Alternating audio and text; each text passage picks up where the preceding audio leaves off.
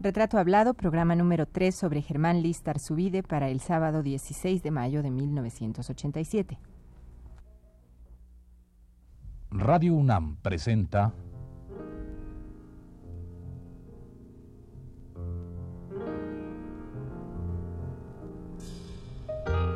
Retrato Hablado. Germán List Arzubide.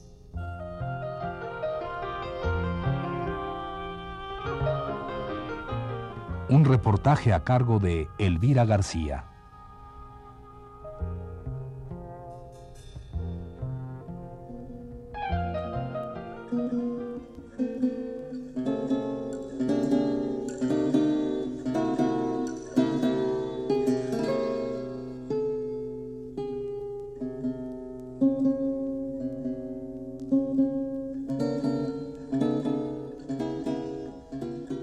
Año de 1922.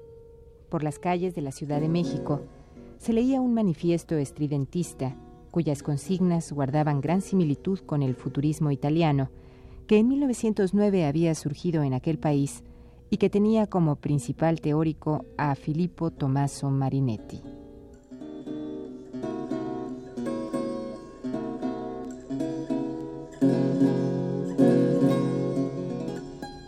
El estridentismo, al igual que el futurismo, pretendía romper con el pasado, inaugurar una vanguardia en el arte y la literatura.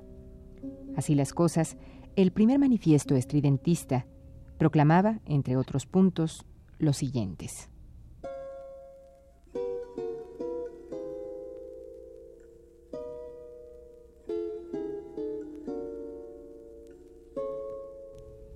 Mi locura no está en los presupuestos. La verdad no acontece ni sucede nunca fuera de nosotros. La vida es un método sin puertas que se llueve a intervalos. Toda técnica de arte está destinada a llenar una función espiritual en el momento determinado. Un automóvil en movimiento es más bello que la victoria de Samotracia. A esta eclatante afirmación del vanguardista italiano Marinetti, exaltada por Luchini, Bussi, Cavacholi, etc., yuxtapongo mi apasionamiento decisivo por las máquinas de escribir y mi amor efusivísimo por la literatura de los avisos económicos.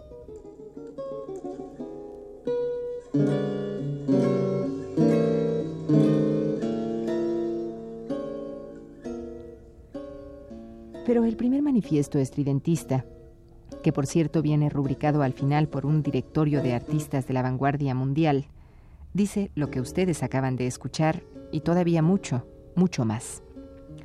Por ahora queremos pasar a la charla con Germán Listar Subide, quien en aquellos años de 1922 dirigía una revista llamada Ser, en la que publicó poemas de Rubén Darío, Lugones, Verlaine, Rimbaud, Laforgue y Mallarmé, entre otros.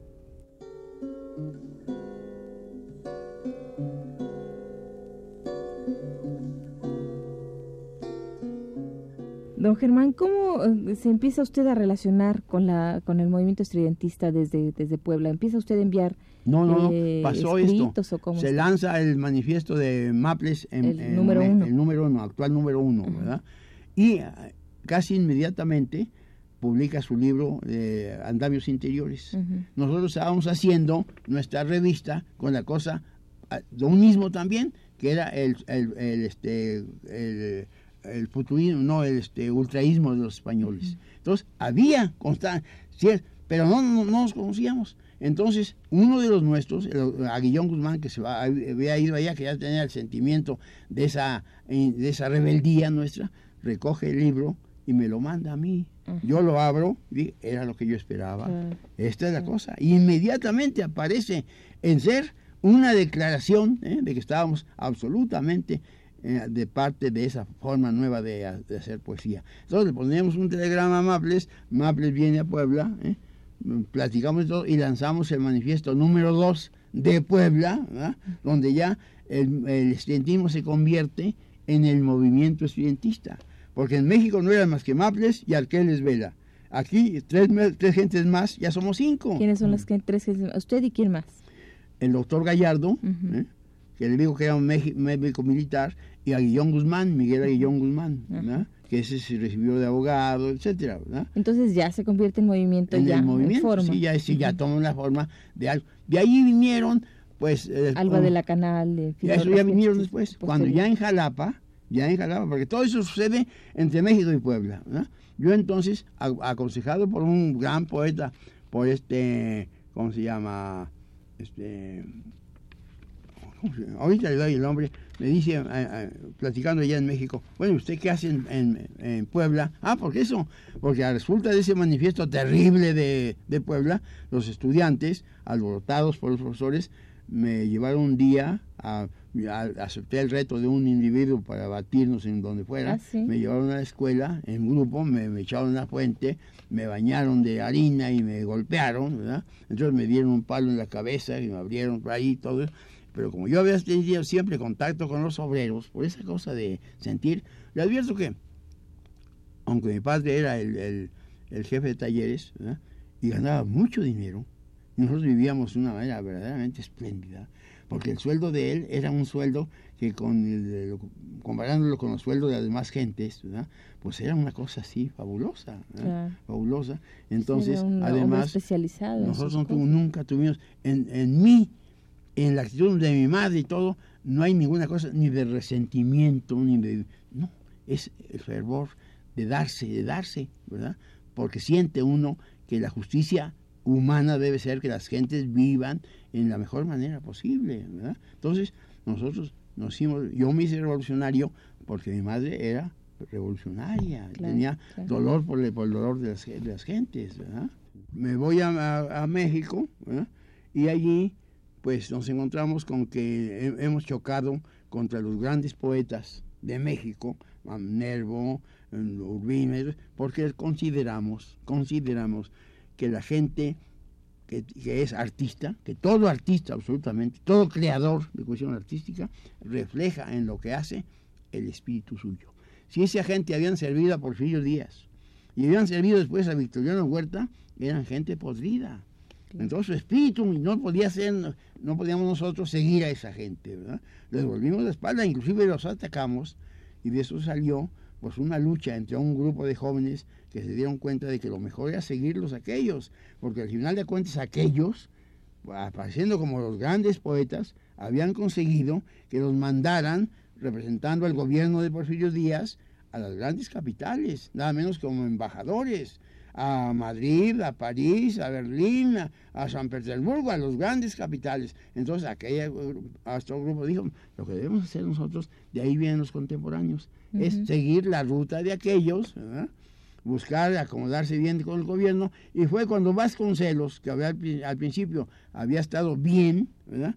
se sumó a ellos y nos persiguieron, es decir, ya no pudimos nosotros dar nuestras clases, entrar en contacto y nos fuimos a Jalapa, donde hicimos todo el movimiento aquel. Que lo admirable es una cosa, que todos los movimientos que han tenido cierta fuerza en cualquier parte del mundo nacen de las capitales. Claro. Porque la capital es siempre donde está pues resumida la fuerza de una nación. Nosotros comenzamos la cosa en una provincia y conseguimos que esa provincia extendiera el valor de lo que nosotros hablábamos de una manera tan amplia así, ¿eh? que mucha gente y en, en ese folleto que está ahí sobre las cartas, alguna gente dice, siempre hemos pensado que es de Jalapa, de la Estridentópolis, como le llamamos nosotros, claro. donde están saliendo las mejores ansias de, de renovación de la literatura. Eso, un reconocimiento así, ¿verdad? Suerte que en cierta forma podemos decir que nosotros sembramos con esa cosa. ¿eh? Una- un- y actualmente Jalapa sigue siendo una, una ciudad de gran movimiento artístico. ¿verdad?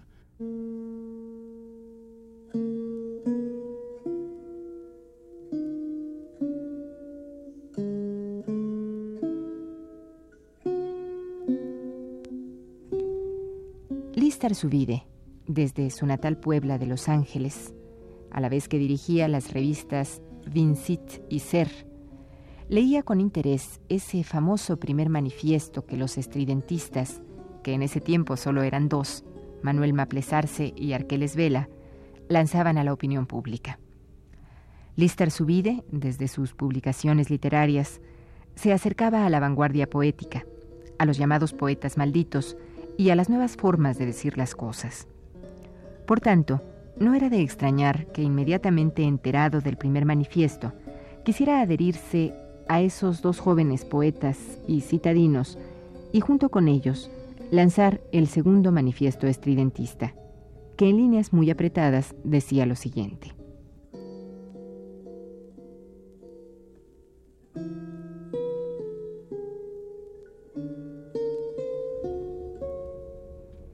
Irreverentes, afirmales, convencidos, excitamos a la juventud intelectual del Estado de Puebla, a los no contaminados del reaccionarismo letárgico, a los no identificados con el sentir medio colectivo del público unisistematizal y antropomorfo, para que vengan a engrosar las filas triunfales del estridentismo y afirmemos un profundo desdén hacia la ranciolatría ideológica de algunos valores funcionales.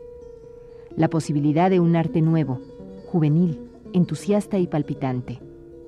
La exaltación del tematismo sugerente de las máquinas, las explosiones obreriles que estrellan los espejos de los días subvertidos, vivir emocionalmente, palpitar con la hélice del tiempo, ponerse en marcha hacia el futuro.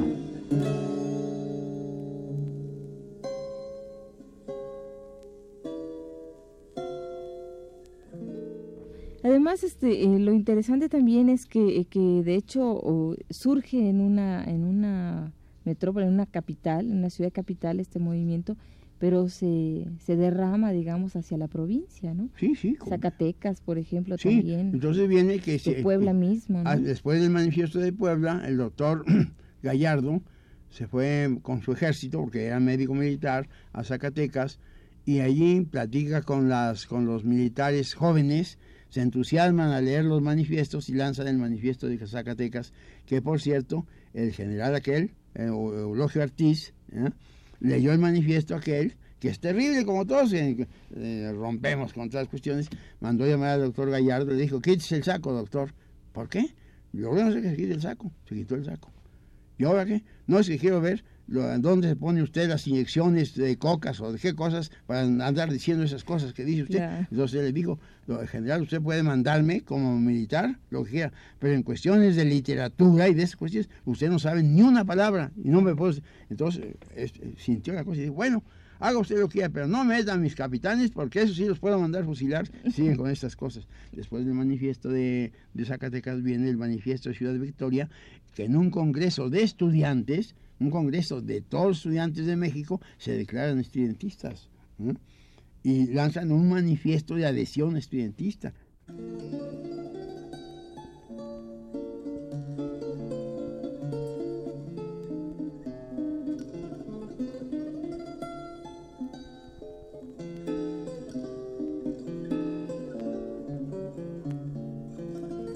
En aquel segundo manifiesto estridentista, que molestó sobremanera a la tranquila y apacible sociedad poblana, don Germán Listar Subide, que en aquel entonces tenía 25 años de edad, decía, además de lo que le leímos anteriormente, otras cosas más, como las que ahora reproducimos.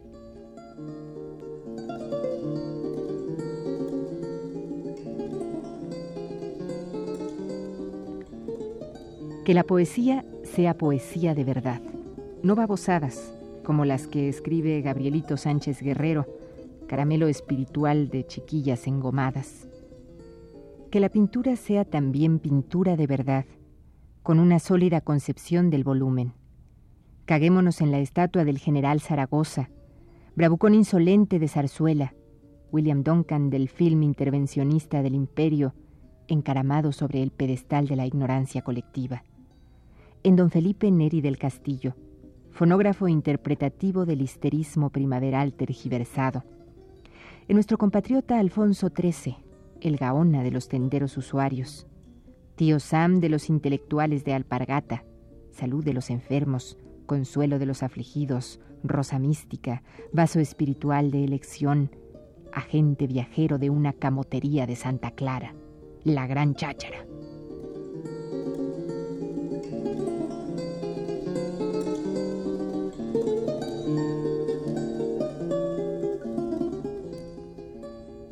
Este manifiesto número 2, Listar Subide finaliza así.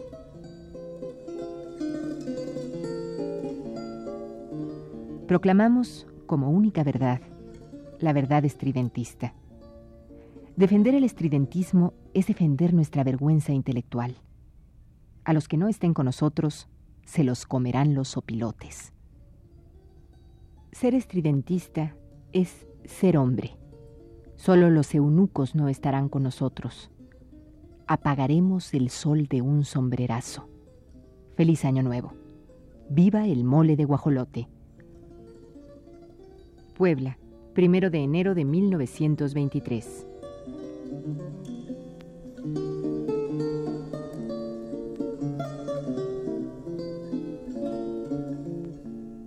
Maestro Luis Arzubide, entonces ustedes se van un poco a, se van a Jalapa como así como un, buscando un reducto, un lugar donde donde vivir tranquilamente y poder hacer a poder hacer sus Exactamente. su movimiento. Resulta que pues Pero me hablaba usted, perdón maestro, me hablaba usted de, de, una serie de publicaciones que empezaron a hacer y que y que cuando llegamos nosotros a Jalapa, hablamos con el general y dijimos, "Venimos con la intención de hacer desde luego literatura poética, ¿no? Sí, la, el movimiento cientista, pero creemos que podemos nosotros editar muchas otras cosas más, ¿verdad? que vale la pena de que, y que por cierto, podemos decir que, nos, que íbamos a adelantarnos a cosas que ha hecho ya por Rúa o que, las, o que ha editado la, la universidad. Entonces, hubiéramos hecho eso casi 40 años antes por que ejemplo ellos, ¿qué, ¿no? ¿qué, tipo de libros por ejemplo de esa los libros por ejemplo esa colección de libros para, para los estudiantes ¿no? de cosas así de que les sirven como memoranda para que digamos nosotros mire usted por ejemplo desde luego comenzamos editando el libro este de, de Azuela los de abajo que se había editado pero en guadanillos muy malos ya lo editamos con cierto valer ¿no? Editamos una cosa sobre aquel gran poeta eh, español, este, Góngora. Pero, editamos el, un libro sobre, sobre el imperialismo norteamericano de un escritor de San Luis Potosí. Íbamos a editar, teníamos una lista de los libros del, del doctor Mora, de haber editado ampliamente ¿verdad? el Parejillo Sarmiento, uh -huh. libros así de gran valer. Fundament eran fundamentales. Sí, para, fundamentales. Para la logrado. General. Hicimos silabarios, silabarios de higiene, silabarios, sí, es decir, jotas, cosas que el pueblo encontraba fácilmente, ¿verdad? Esa cosa, por ejemplo, había un silabario muy bonito de el, por qué lavarse los dientes, por qué en la mañana eh, se llamaba los tres amigos del hombre, el sol, el aire, el agua, ¿verdad? Uh -huh. Íbamos a reunir el folclore ¿no? Este, veracruzano, todas esas canciones, todas aquellas cosas de los bailes y todo eso. En fin, teníamos una cosa ambiciosa que le iba a servir también a, este, a Veracruz. ¿A quién le llegaban estos folletos? Silabarios, estos, sí, silabarios se hacían en tiradas grandes y se distribuían sí, ampliamente, sí. ¿eh? Porque para, todos podríamos pensar, o sea, hasta eh, yo, me, yo me he dado cuenta de que para algunos el movimiento eh, estridentista es, es solamente un movimiento de una de un grupo literario, ¿no? por mm. no llamarlo una élite, para no, contra, no ponerlo frente al grupo contemporáneos, ¿no? Pero sí, pareciera que, fue, que hubiese sido no, nada más un... Queríamos un algo más. Sí, claro, algo más. queríamos hacer el movimiento estudiantista. Pero el movimiento estudiantista se acercaba abiertamente al pueblo, ¿verdad? Le queríamos servir al pueblo. Por eso los silabarios, fíjese bien, los silabarios, pues son una cosa de un... De, de principio de, todo, de higiene, de higiene, de cosas cívicas, en fin, era un, programa grande que iba a servir también para que el pueblo de Veracruz recogiera, recogiera muchas de las cosas que nosotros pensábamos que valía la pena de que comenzaran a correr de nuevo entre el pueblo. Porque llevarlos, por ejemplo, a la convicción de que el hombre debe ser un hombre limpio sobre todas las cosas, ¿verdad? Y, limpio también su lenguaje.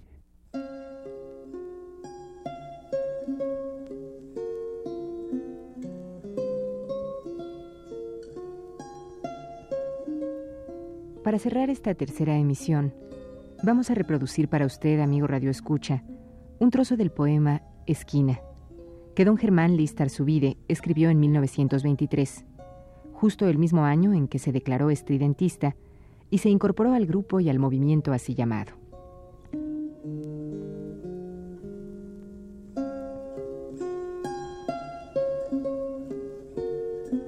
El poema titulado Esquina, que da nombre al primer libro de versos de nuestro entrevistado, dice así. Un discurso de Wagner es bajo la batuta del alto y adelante. La calle se ha venido toda tras de nosotros y la sonrisa aquella se voló de mis manos. El sol te ha desnudado. La ciencia se perfuma de malas intenciones y al margen de la moda se ha musicado el tráfico.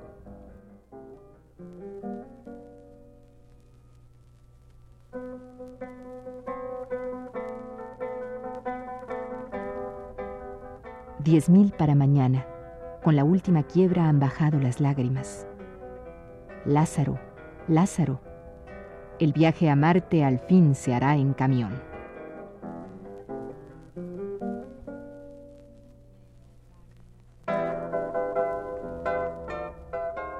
Contra los académicos la mañana se ha levantado en armas y reparte protestas en los programas.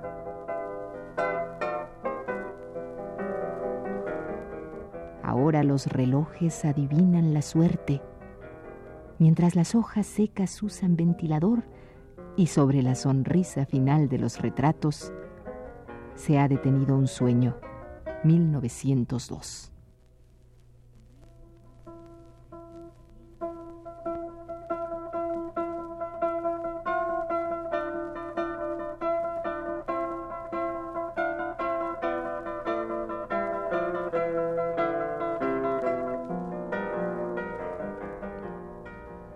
Esta fue la tercera parte de la serie dedicada al poeta y periodista Germán Listarzubide. Le invitamos a escuchar la cuarta el próximo sábado a las 17 horas. Gracias por su atención.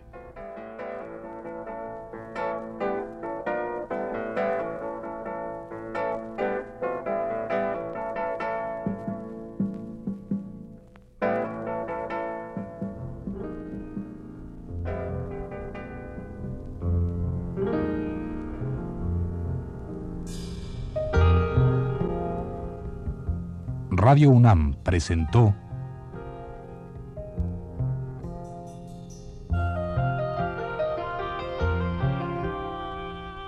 Retrato Hablado. Germán Listar Subide.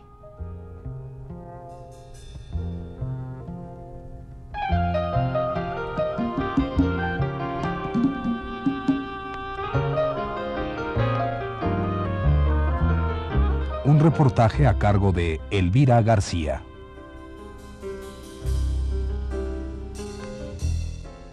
Grabación y montaje de Abelardo Aguirre, en la voz de Yuridia Contreras. Fue una producción de Radio UNAM.